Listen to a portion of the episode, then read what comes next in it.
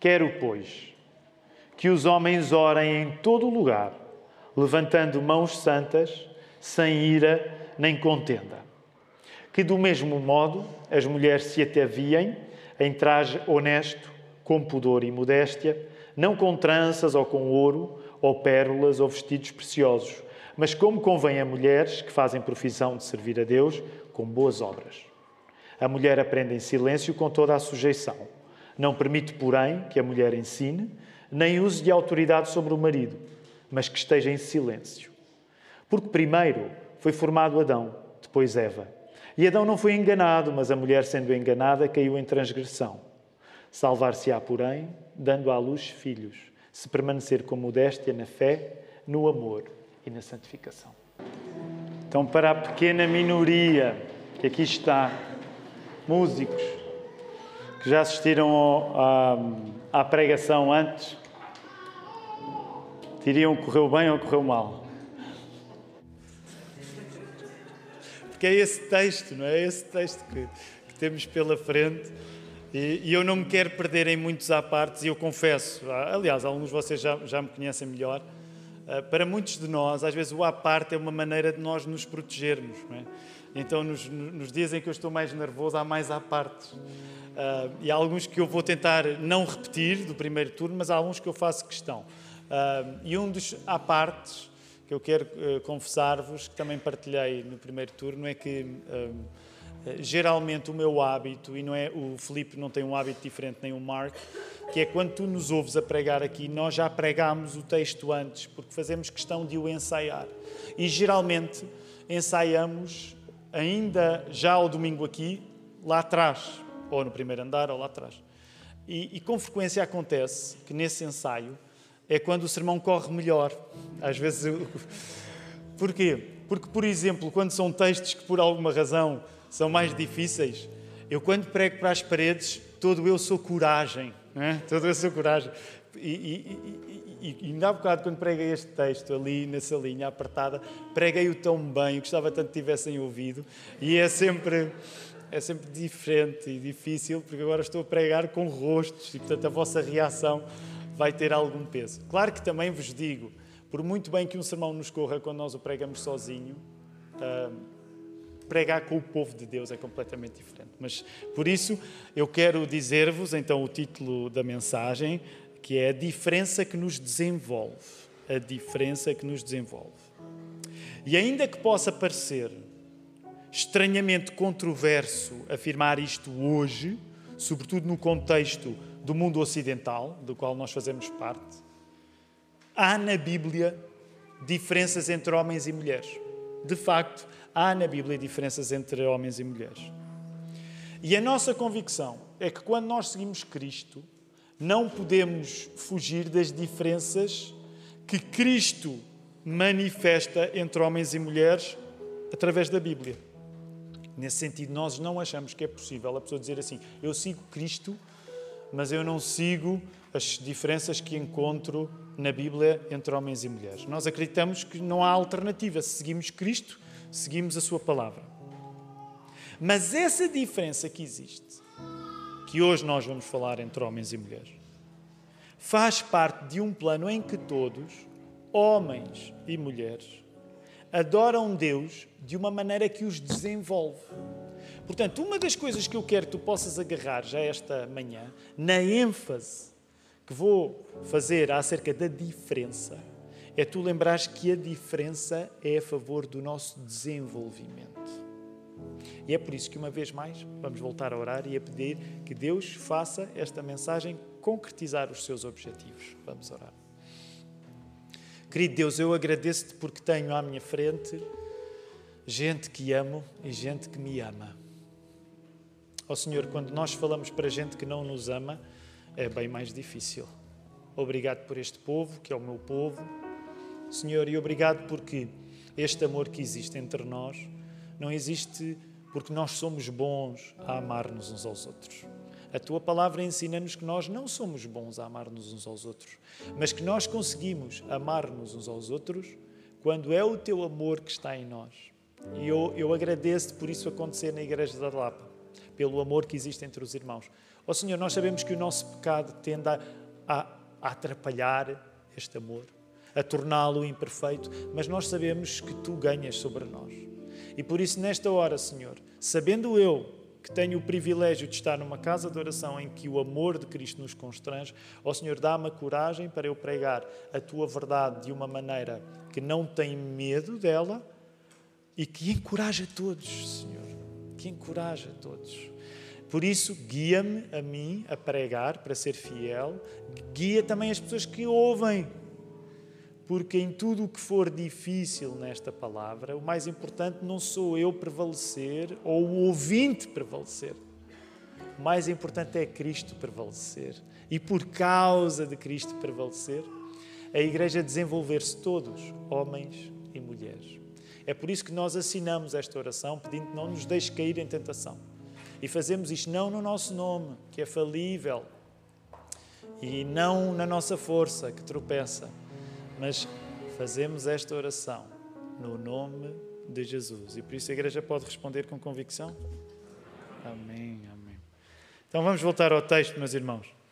Não sei se repararam, aqueles que vieram a tempo da escola dominical, um, começou um pouco atrasada hoje a escola dominical. Eu não tenho um plano de pregar muito tempo para tirar uh, daquilo que vocês planearam para o vosso domingo, mas é verdade que é preciso aqui fazermos um, um esforço de estudo hoje, está bem? Por isso, volta a olhar para o texto e eu quero convidar-te, ainda antes de ires para o verso 8, que é aquele que dá início ao nosso texto, que nós já lemos, que tu possas olhar para o início do capítulo 2. Porque aqui há umas semanas o Filipe, quando pregou neste texto, enfatizou que aquilo que estava a ser tratado nesta parte da carta, no início do capítulo 2, é, e passo a resumir, todo o tipo de orações deve ser feito por todo o tipo de cristãos. Todo o tipo de oração deve ser feito por todo o tipo de cristãos. Por isso mesmo, quando o Filipe pregava, nós vimos que nós cristãos somos chamados a orar como os de Éfeso eram chamados a orar, pelas coisas que acontecem fora da igreja. Olha para o texto, capítulo 2 no início. É por isso que entre o verso 1 e o verso 4, Paulo vai dirigir Timóteo para que nós possamos orar, por exemplo, por aqueles que estão fora da nossa igreja, e neste caso, quem são? Força, digam lá, porque vocês, eu vou fazer perguntas e gostava de ouvir respostas. Quem são as pessoas, por exemplo, que Paulo instrui Timóteo que os cristãos devem orar e que geralmente não estão dentro das igrejas? Quem são essas pessoas? Os governantes. Portanto, uma das coisas que tu te apercebes, ainda antes de entrarmos no texto que hoje nos cabe, é que o apóstolo Paulo estava a tratar da oração que deve acontecer acerca do que está fora na igreja, orando pelos nossos governantes, pelos nossos reis. E depois, agora, entramos numa nova parte, a partir do verso 8, em que vemos como a oração deve acontecer dentro da igreja. Portanto, primeiro, tu vês como a oração deve alcançar a realidade fora da igreja e agora vês como a oração deve acontecer dentro da igreja.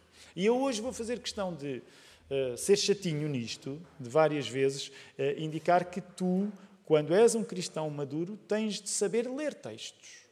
Porque essa é uma parte fundamental de nós lidarmos quando, por exemplo, os textos da Bíblia nos parecem eh, especialmente incómodos ou até difíceis de compreender. Portanto, uma coisa que é necessário que tu voltes a saber, e eu sei que esta é uma ladainha muito aqui da Lapa, mas é que tu tens de saber ler textos, porque é isso que vai fazer-te um verdadeiro cristão evangélico e um verdadeiro cristão protestante. É o facto de, por sermos tão obcecados pela palavra, Porquê? Porque acreditamos que a palavra é a origem de todas as coisas e ela não só foi o poder de criar todas as coisas, como ela se fez pessoa em Cristo. Ainda no outro dia celebramos, celebramos sempre que nos juntamos, Cristo, o Verbo divino. E então, por causa disso, nós que acreditamos nesta lista de livros 66 livros que acreditamos ser a palavra de Deus, nós precisamos saber ler textos. Quando vais para textos que são, sobretudo, mais difíceis de compreender, tu tens de te contextualizar, que é isso que estamos a fazer agora. Portanto, contextualiza-te lembrando que o apóstolo Paulo está a falar acerca da importância da oração. A oração que alcança aquilo que sucede fora da igreja e como a oração deve suceder dentro da igreja. Porquê? Porque não adianta nós afunilarmos já no controverso assunto das mulheres na igreja, sem antes compreendermos o contexto e a ênfase principal do que está aqui a ser tratado. Logo, o mais importante aqui não é o que Paulo diz especificamente sobre as mulheres, mas o que ele diz sobre o tipo de adoração que cabe a todos. Tu encontras essa frase agora aí. E quando falamos de adoração, falamos de oração em particular. Antes que tu possas compreender a parte específica que Paulo vai falar acerca das mulheres e dos homens também, tu tens de compreender a parte geral. É por isso que nós passamos a vida a dizer, por exemplo, que é importante distinguir os princípios. Primeiro percebem-se os princípios e depois nós vamos para os procedimentos. Da mesma razão que podemos dizer isto de outra maneira, que é, primeiro tu tens de entender a causa e depois as consequências. A causa do texto, já vamos falar sobre isto, é oração. Como é que a adoração no geral e oração em particular deve acontecer dentro da igreja, uma vez que já vimos como a oração, pelo que acontece fora da igreja, também deve acontecer. Então, é esta a causa. Quando chegarmos agora aos comportamentos dos homens e das mulheres, eles são consequências da causa. Okay? A causa não são os comportamentos, a causa é a importância da adoração e da oração em particular. Por isso, depois os homens devem consequentemente orar de uma maneira e as mulheres devem consequentemente orar de outra. Por isso, vamos seguir o rumo do pensamento central para entender como estas consequências vão aparecer em relação ao modo como os homens e mulheres devem comportar na igreja. Ponto primeiro nós temos de entender porque é que a oração, em particular, é tão importante nesta parte da carta. Porque é que orar recebe um tratamento tão específico e importante nesta parte da primeira carta de Paulo a Timóteo? Muito resumidamente, a oração é importantíssima porque é a oração que reflete a consciência que um cristão tem de como deve tudo à graça de Deus. Vou voltar a repetir. Oração é muito importante porque é através da oração que dá para ver se tu pensas e ages em conformidade com o que pensas de deveres tudo à graça de Deus. Por isso a oração é muito importante. Deixa-me fazer-te uma pergunta. Ela não correu mal no primeiro turno, portanto não há razão para correr mal no, no segundo. Se eu te perguntar, sobretudo e agora para aqueles que estão lá para há mais tempo e que se recordam dos meses que até há pouco investimos a estudar a carta aos Hebreus. Se eu te perguntar assim, qual era o centro do culto no judaísmo? No judaísmo, quando havia um culto, qual era o centro do culto? Qual era o momento mais alto? Lembrando, e estou a ajudar-te para tu responderes bem, lembrando que a maneira como o autor da carta aos Hebreus falava no assunto, ele explicava que depois isso tinha sido resolvido em Cristo. Qual era o centro do culto no judaísmo? Sacrifício. O centro do culto no judaísmo era o sacrifício. Se nós tivermos em conta que no judaísmo o sacrifício era o centro, nós compreendemos agora que a oração se tornou o centro. Porquê é que a oração se tornou o centro para os cristãos? Porque os cristãos, como nós estudamos na carta aos Hebreus, acreditam que o sacrifício dos sacrifícios, o que é que aconteceu com o sacrifício dos sacrifícios para nós que somos cristãos? O que é que aconteceu com o sacrifício dos sacrifícios? Ele foi feito. Por isso é que o nosso culto não é concentrado no sacrifício. Sabem que também essa é a razão porque nós continuamos a ser protestantes. Porque a ênfase, quando o assunto é sacrifício, é que foi Cristo que o completou. Então coloca-te neste cenário de há dois mil anos. Se o sacrifício antes era o centro do culto do judaísmo, agora a oração é o centro do culto do cristão. E quando digo isto, não digo num sentido necessariamente específico de quando nós oramos é mais importante do que as outras coisas, mas no sentido em que a oração é o reflexo, como dá para entender que o crente acredita que precisa de sacrificar por Deus, ou pelo contrário, que aceitou o sacrifício que Deus fez por si. Portanto, deixa-me trocar isto em miúdos. O modo como oras diz se vences Deus com a tua bondade, mostrando-lhe que és bom, ou se, pelo contrário, foi a bondade de Deus que te venceu a ti. Encontras essa frase aí. E é ainda isto que está em causa na diferenciação que será feita dos comportamentos de homem e mulher no culto. Okay? Antes que tu fiques triste, zangado, desiludido com as coisas que o apóstolo Paulo vai dizer acerca de como o homem deve cultuar e como a mulher deve cultuar, tu deves entender a importância da adoração e da oração em particular. Porque conforme tu oras, dá para ver se tu acreditas que Jesus fez tudo por ti ou se tu acreditas que é preciso fazeres alguma coisa por Jesus. Lembrem-se, o próprio Jesus deu este exemplo quando falava da oração. Quem é que consegue recordar-se da altura em que Jesus falou de oração para explicar uma oração bem feita de uma oração mal feita? Rápido. A oração, quando é que Jesus explicou a diferença entre uma oração bem feita e uma oração mal feita? A oração do fariseu e do publicano. Porquê? Porque o fariseu orava como se a bondade que estivesse em causa na relação dele com Deus fosse a sua própria. O que é que o fariseu dizia? Obrigado, Senhor, porque eu não sou como os outros, estou a. Como é que o publicano orava? Tem misericórdia de mim, porque sou pecador.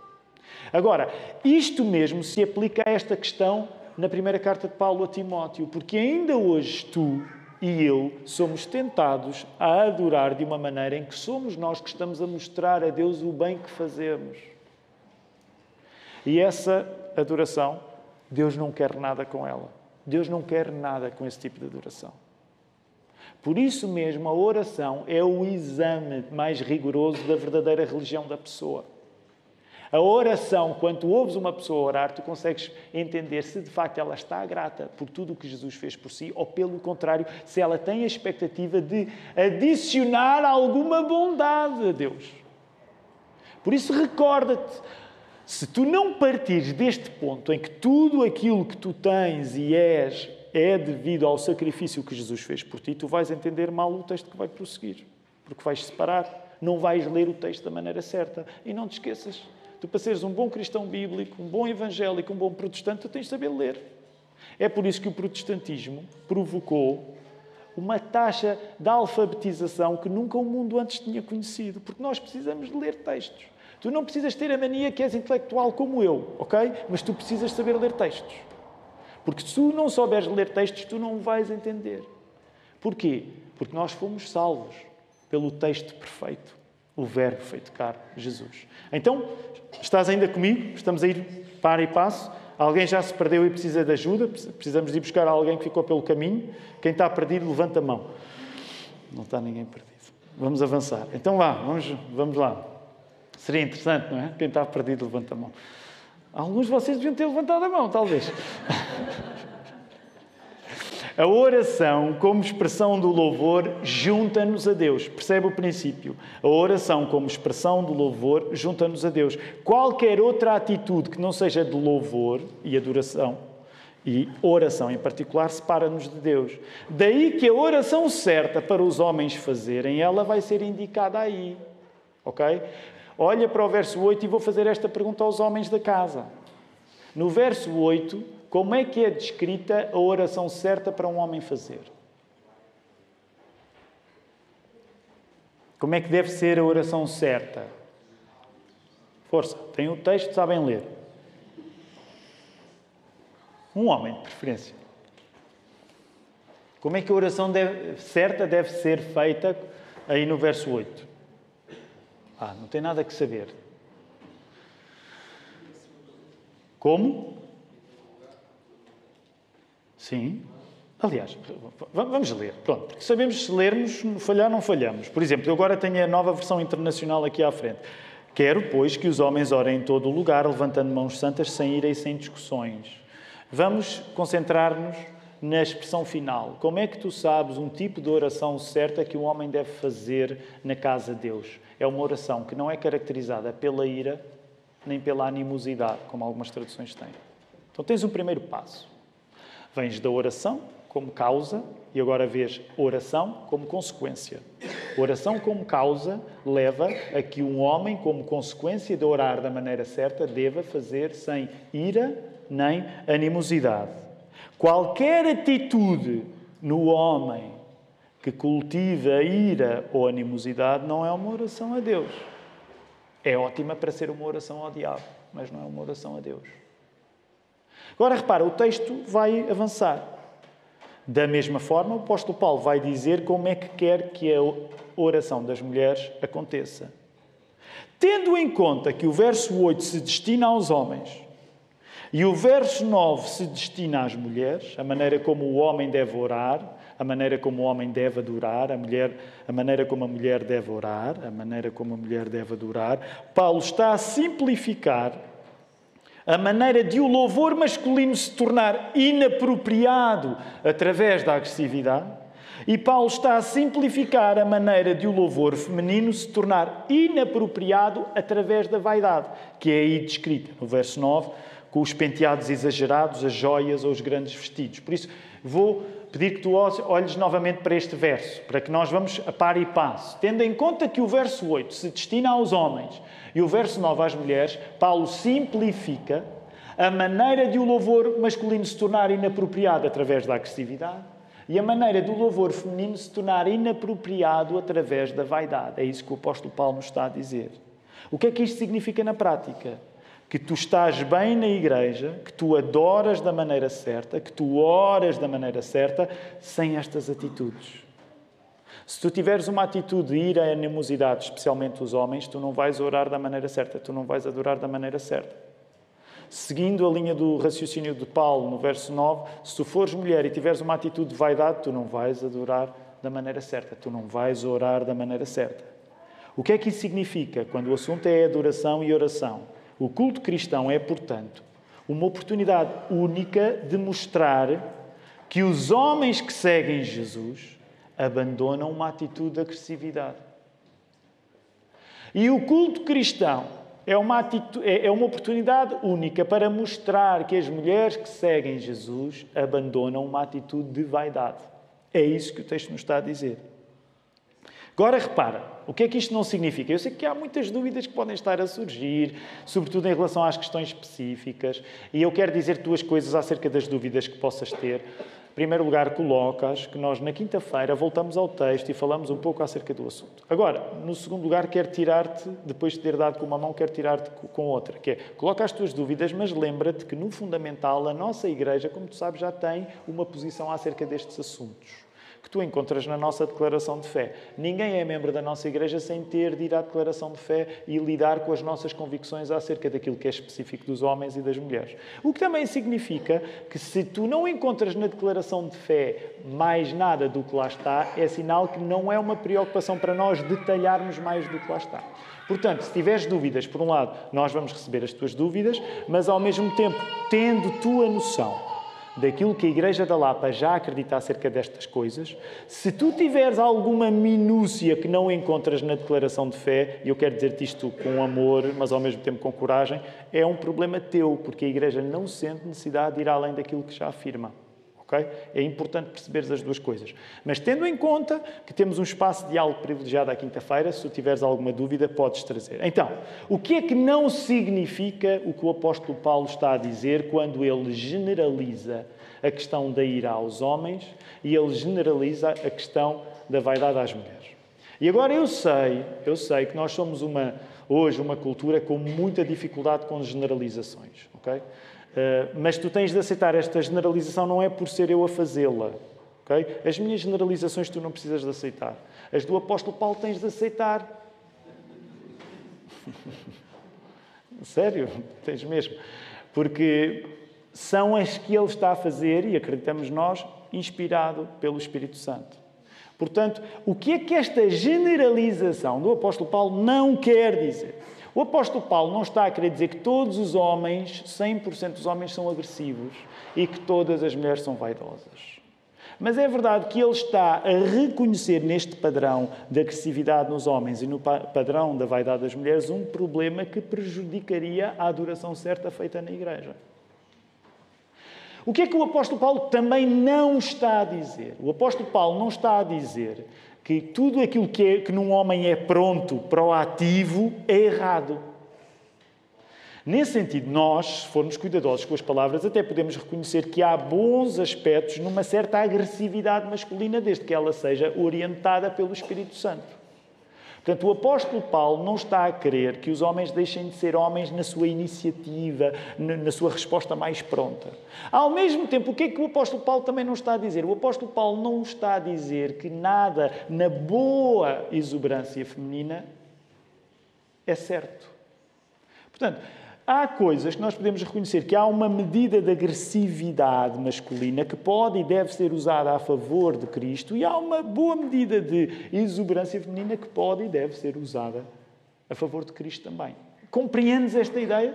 Agora, tendo isto em conta, é verdade que a simplificação nós temos de atender. E por isso deixa-me citar um homem que fala muito bem sobre isto. Uh, um dos comentários que, que, usei para preparar esta mensagem, que é recente, 2000, tem cerca de 10 anos, talvez nisso, de Robert Yarbrough, e ele diz assim: As mulheres são tão responsáveis pela integridade do povo de Deus como os homens. As mulheres são tão responsáveis pela integridade do povo de Deus como os homens. Se os homens podem colocar essa integridade em perigo por um zelo extremo, as mulheres também podem colocar a integridade do povo de Deus em perigo por ficarem obcecadas com a sua aparência. Seguiste a ideia do Robert?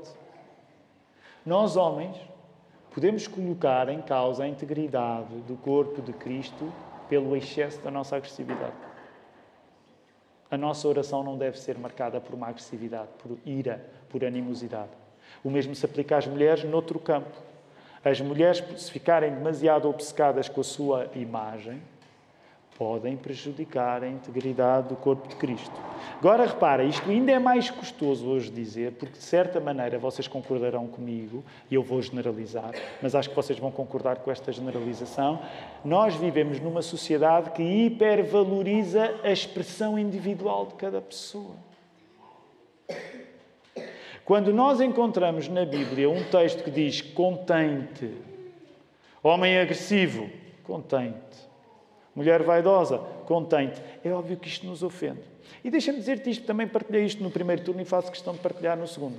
Deixa-me dizer, se este texto é difícil para mim, que sou crente, não achas que vai ser ainda mais difícil para alguém que não é crente?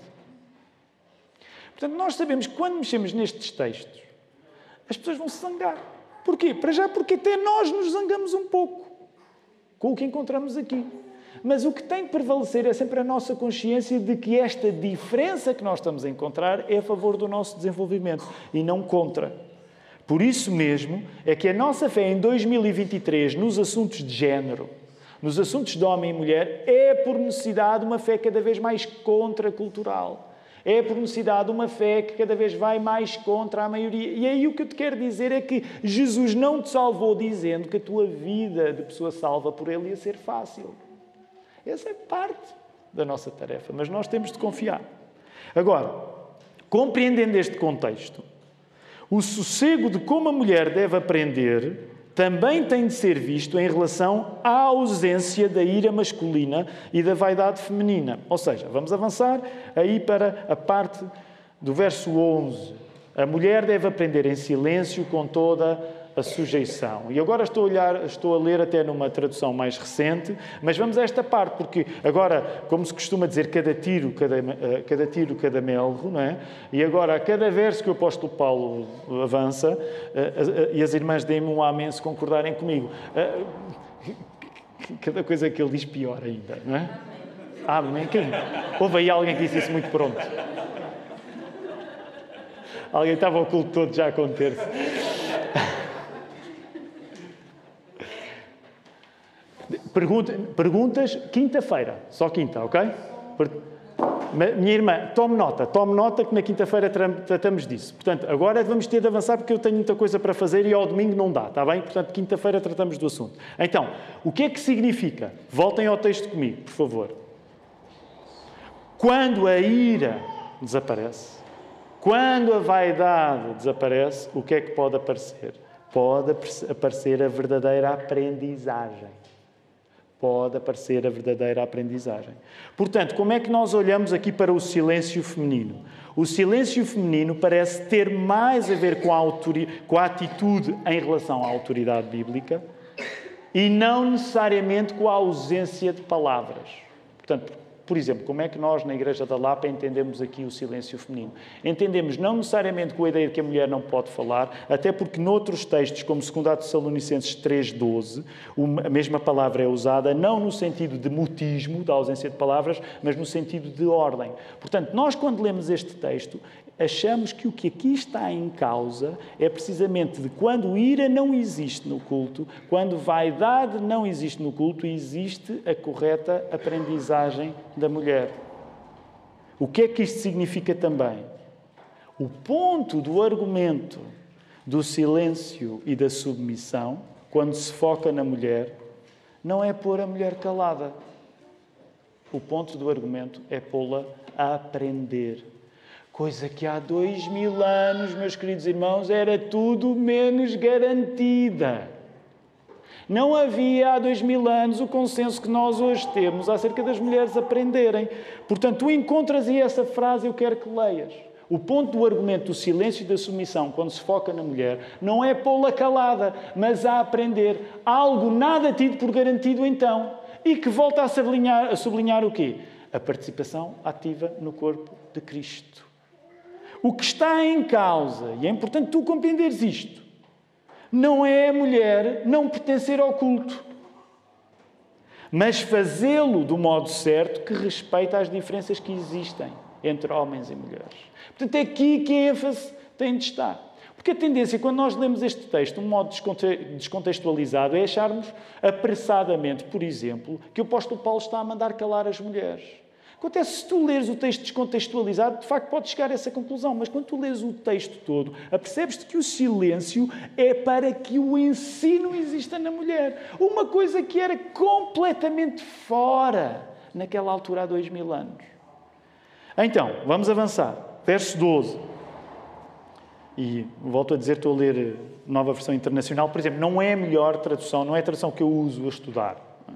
E quando a pessoa está a estudar a Bíblia, tem de ler eh, várias traduções. Mas é, é, é uma tradução, às vezes, que até é um pouco eufemística, por isso escolhia para, ler, até para nós termos uma ideia uh, das vantagens de uma tradução eufemística, que em alguns aspectos, e as desvantagens que ela tem. Não permito que a mulher ensine, nem que tenha autoridade sobre o homem, esteja, porém, em silêncio. Então, verso 12, o que é que nos parece claro? Parece então claro que ensinar e exercer autoridade pertencerem ao marido ao homem, integra o plano de Deus para a família como um todo se desenvolver na fé. O assunto que atravessa toda a secção desta carta. Okay? O que é que nós acreditamos como Igreja da Lapa acerca disto? Que o facto de ser pedido ao homem, e neste caso o pastor em particular, ele exercer a autoridade e ensinar, faz parte do plano de Deus para que todos se desenvolvam. Porquê? Porque o desenvolvimento de todos é o assunto que está a atravessar toda esta carta.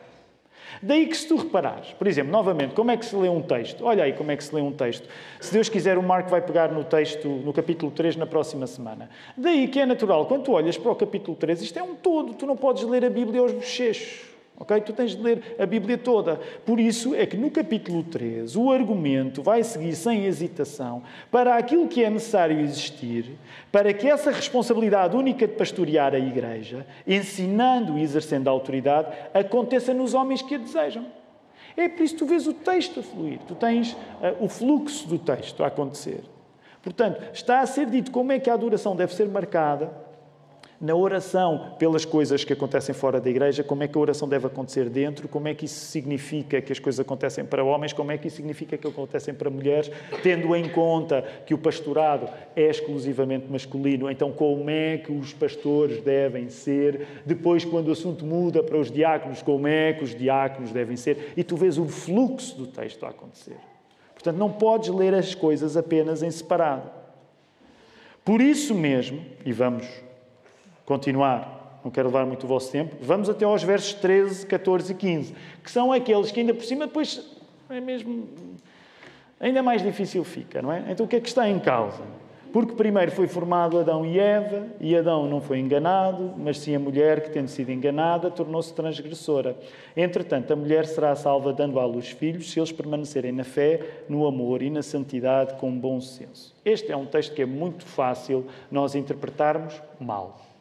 Há uma regra em qualquer seminarista, alguém que vai estudar teologia, aprende isto, que é a Bíblia é uma biblioteca de 66 livros e não é difícil que volta e meia haja textos que parecem contraditórios. Porquê? Porque é uma biblioteca de textos diferentes escrita num intervalo de tempo muito grande por autores diferentes. Então, qual é uma das regras que o estudante de teologia, não precisa ser estudante de teologia, basta ler a Bíblia, ele aprende. Quando encontras um texto mais difícil, que parece contrariar aquilo que os outros textos dizem, o que deve acontecer? Os textos que são mais solares, mais claros, devem iluminar os textos que são mais difíceis de compreender. Portanto, é isso que nós precisamos fazer nesta hora. Porque, por exemplo, no imediato, Parece que o apóstolo Paulo, o que é que parece que o apóstolo Paulo está a dizer? Parece que o apóstolo Paulo está a dizer que a culpa foi da mulher. Verdade ou mentira? Parece que ele está a dizer que a culpa foi da mulher. Vamos perceber se é isso que o apóstolo Paulo está a dizer. A explicação, versos 13 a 15, referente à ordem da criação, não passa por dizer que Adão não pecou. É óbvio que Adão pecou. Porque o apóstolo Paulo passa a vida a dizer que Adão pecou. Ele até usa aquela linguagem simbólica fortíssima, que é precisamos de um novo Adão, um novo homem que é Jesus. Portanto, não passa pela cabeça o apóstolo Paulo estar a dizer que a culpa foi da mulher, porque o homem pecou. Nós gastámos meses a ler Gênesis 3, e agora falando especificamente para os homens, temos de reconhecer que muitas vezes nós, homens, da maneira muito errada, nós queremos culpar a mulher. Porquê? Porque foi isso que Adão fez lá também. Lembram-se? Quando Deus vai ter com Adão, o que é que Adão disse? Foi a mulher que tu me deste. Ora, não pode ser isso que o apóstolo Paulo está a promover aqui. Então, o que é que o apóstolo Paulo está a dizer? O apóstolo Paulo não está a dizer que Adão não pecou, mas o apóstolo Paulo está a dar este exemplo na queda, lá no jardim, para indicar como a rebeldia de Eva em relação à autoridade de Adão se mostrou tão claramente nesse episódio. O que o apóstolo Paulo está a dizer não é a culpa é sempre da mulher. O o apóstolo Paulo está a dizer é que quando Eva ouviu a serpente, ela fez precisamente o contrário daquilo que ele acha recomendável existir, que é uma aceitação amorosa da autoridade. Portanto, o exemplo que é dado na ordem da criação é para demonstrar, acreditamos nós, que a precipitação de Eva foi precisamente um exemplo dela não ter aceitado a autoridade de Adão sobre si. E que isso é parte do problema e não da solução. Por isso mesmo, é importante nós pensarmos nestas coisas todas, a tentarmos aplicar ao nosso contexto. E, eu estou a tentar não levar muito tempo, mas deixem-me dizer isso. Sabem que depois uma parte da discussão muitas vezes se torna mais complexa neste texto, dependendo daquilo que nós concluímos acerca do contexto da igreja de Éfeso na altura. Quando tu vais estudar estes assuntos, há muitas teorias acerca daquilo que seria o contexto de Éfeso. E sabes, as próprias teorias que existem acerca do contexto de Éfeso variam, porque é como tudo na vida, há modas. Então, aqui há uns tempos, tu, por exemplo, quando lias esta passagem, as pessoas falavam-te muito no culto a. Quem é que se lembra? No culto a que havia lá em Éfeso, o culto a Artemis, não é? O culto a Artemis, até podíamos dizer o culto a Artemisa. A Artemisa não está, veio ao primeiro turno, turno não é? Culto, temos uma Artemisa na nossa igreja. Então, e há quem diga, estão a ver por causa desse culto em particular, a igreja de Éfeso estava a ser tentada por mulheres que se comportavam influenciadas com esse culto. Mas, por exemplo, agora a nova onda de estudos diz, hum, provavelmente não era isso. De facto, nunca há uma concórdia total no estudo da teologia e no estudo da história. Mas há um aspecto interessante que eu quero informar-te, eh, que não, vamos dizer, que tu não precisas de ter a certeza, porque eu também não tenho a certeza. Mas há quem, estudando o contexto da carta ao Efésios, conclua que a Igreja estava a ser atraída por uma heresia eh, em que havia uma escatologia hiperrealizada. E agora pergunto, o que é que é escatologia hiperrealizada? Uma escatologia hiperrealizada, como o nome indica, escatologia são os acontecimentos do final, é quando a pessoa toma os acontecimentos do final como já estando a acontecer agora.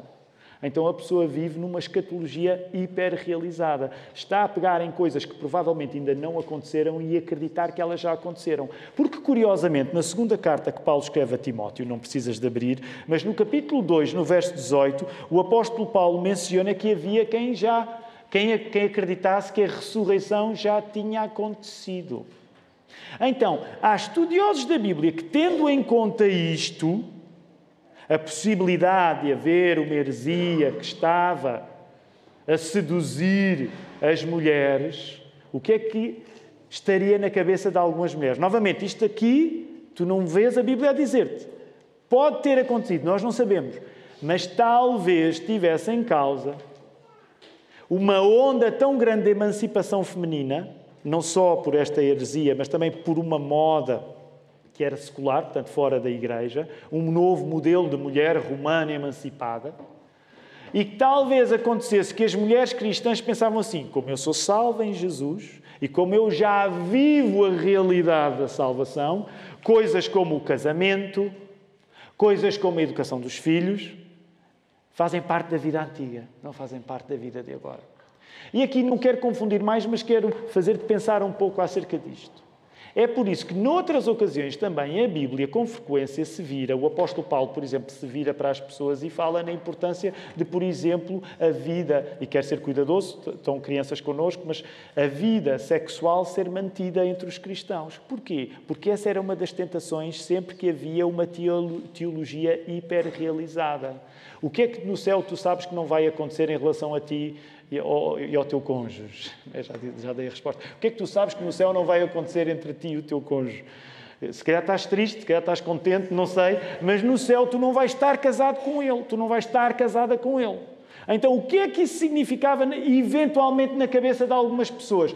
Como eu já vivo a vida da salvação, eu não preciso fazer as coisas que fazia antes da salvação. Eu não preciso ter, por exemplo, relações sexuais com o meu marido. É por isso que na carta de Paulo aos Coríntios, o apóstolo Paulo diz de uma maneira muito séria que ninguém se podia privar.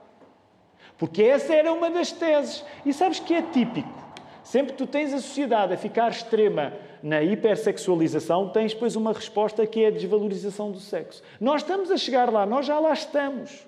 Porque tu já tens aqui ali informação de algumas, de alguns fenómenos sociais em que as pessoas estão a fazer, estão a ter, numa sociedade tão sexualizada, menos relações ainda. Agora, eu não quero falar de sexo ao falar nisto, mas é para te explicar como a coisa funciona. Se de facto fosse o caso de mulheres influenciadas por isto tomarem o casamento, o cuidado com os seus maridos, a educação dos filhos como parte da vida velha, o que é que o apóstolo Paulo precisa dizer? Não é mulher, vocês salvam-se por terem filhos, porque isso era contrário à mensagem do Evangelho. Como é que uma mulher salva?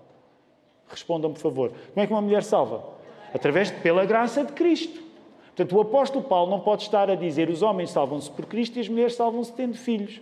O que ele pode, de facto, estar a querer dizer é que se a mulher não salva por ter filhos, a vida de ter filhos continua a caracterizar a sua vida quando ela salva foi, quando ela salva foi por Jesus. Portanto, deixa-me dizer isto de uma maneira mais organizada, porque eu tenho isto escrito e isto escrito soa sempre melhor. A referência à salvação não pode ser lida como a salvação da alma, que naturalmente só pode ser pela fé em Cristo. Mas no sentido de a mulher que é salva sendo casada, viver essa salvação através de aceitar que a educação dos filhos faz parte do plano de Deus para si. E aí tu podes ter um sentido que no imediato não parece óbvio quando lês o texto. Portanto, o apóstolo Paulo não está a dizer, mulheres, vocês vão se salvar se forem boas mães e tiverem filhos, mas o apóstolo Paulo está a dizer, mulher, quando tu és salva por Cristo, educares os teus filhos da maneira certa, faz parte da tua vida de salvação. Conseguem seguir? Terminar. Como é que, enquanto Igreja da Lapa, nós queremos viver estas verdades bíblicas que no mundo ocidental se têm tornado mais difíceis de afirmar? Nós precisamos ser claros a afirmar uma coisa por bonito que pareça, dizer que na igreja é indiferente cada um fazer o que quer, pode ser bonito, mas não é verdade. E nesse sentido eu quero que tu percebas a dicotomia que quero sugerir-te nesta manhã, nesta mensagem. Nós vamos ser tentados em dizer nestes assuntos complicados é indiferente. É indiferente se é o homem ou a mulher. É indiferente se o pastor é um homem ou uma mulher. E nós, com a Bíblia aberta, não é só neste livro. Nós, com a Bíblia aberta, temos de discordar e dizer: não, não é indiferente. Não, não é indiferente. É por isso que, por exemplo, como Igreja da Lapa, nós não acreditamos, respeitamos quem acredita, mas não temos o pastorado feminino como uma coisa bíblica. E sabes, esta posição já existe há muito tempo e no nosso caso já a temos há muito tempo. Ela, ela é partilhada, é a nossa convicção. E nós não acreditamos que alguém é elogiado fazendo aquilo que não deve. Portanto, respeitamos quem tem uma posição diferente, mas de facto nós não acreditamos que o segredo é ser indiferente em coisas que a Bíblia afirma que há diferença. Portanto, de um lado, a indiferença pode parecer bonita. Há indiferente se é um homem ou uma mulher. Não. Quando a Bíblia diz que há diferença, é porque não é indiferente. Logo, a indiferença não é o caminho que nós queremos seguir, mas é a diferença que produz o desenvolvimento que Deus planeou. A diferença que a palavra de Deus indica entre homens e mulheres, e no caso específico da autoridade espiritual, é um plano para o correto desenvolvimento de todos. Tu encontras aí. O que nós acreditamos é que estas diferenças, por impopulares que sejam afirmar, elas são um plano para a mulher se desenvolver e para o homem desenvolver. Autorizar o que a Bíblia não autoriza não elogia a pessoa em causa. Nós respeitamos quem tem convicções diferentes de nós, mas nós acreditamos que autorizar uma mulher para fazer alguma coisa que, que nos parece que a Bíblia não autoriza, não elogia a mulher em causa. Pelo contrário, sabota o processo dela se desenvolver. É por isso que nós temos a posição que temos. E deixa-me dizer-te uma nota pessoal. Eu não fui educado nesta posição. É verdade que ao crescer eu não lidava como muitas mulheres pregadoras, mas se tu estivesse a ter esta conversa comigo há 20 anos, eu diria que não há nada de errado. Foi à medida que fui conhecendo a palavra e estudando que fui entendendo e fui percebendo.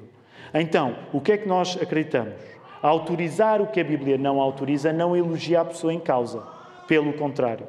Por outro lado, negar o que a Bíblia deseja impede o desenvolvimento da pessoa em causa. E aqui deixa-me dizer, porque estes termos não eram muito utilizados aqui há há uns anos em Portugal e nós hoje usamos. Portanto, nós dizemos que a nossa posição é uma posição complementarista. E claro que neste assunto, mesmo entre complementaristas, depois há, há muitas discussões.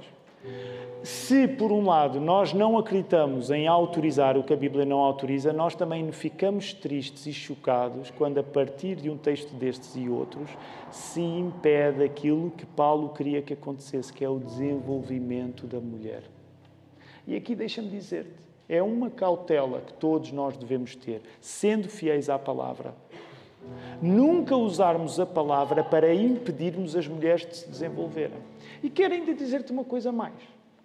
Porque nós estamos numa igreja onde uma das melhores coisas que acontece é precisamente a energia das nossas mulheres. Que temos de reconhecer homens que com frequência são mais enérgicas do que nós tomam mais iniciativa do que nós.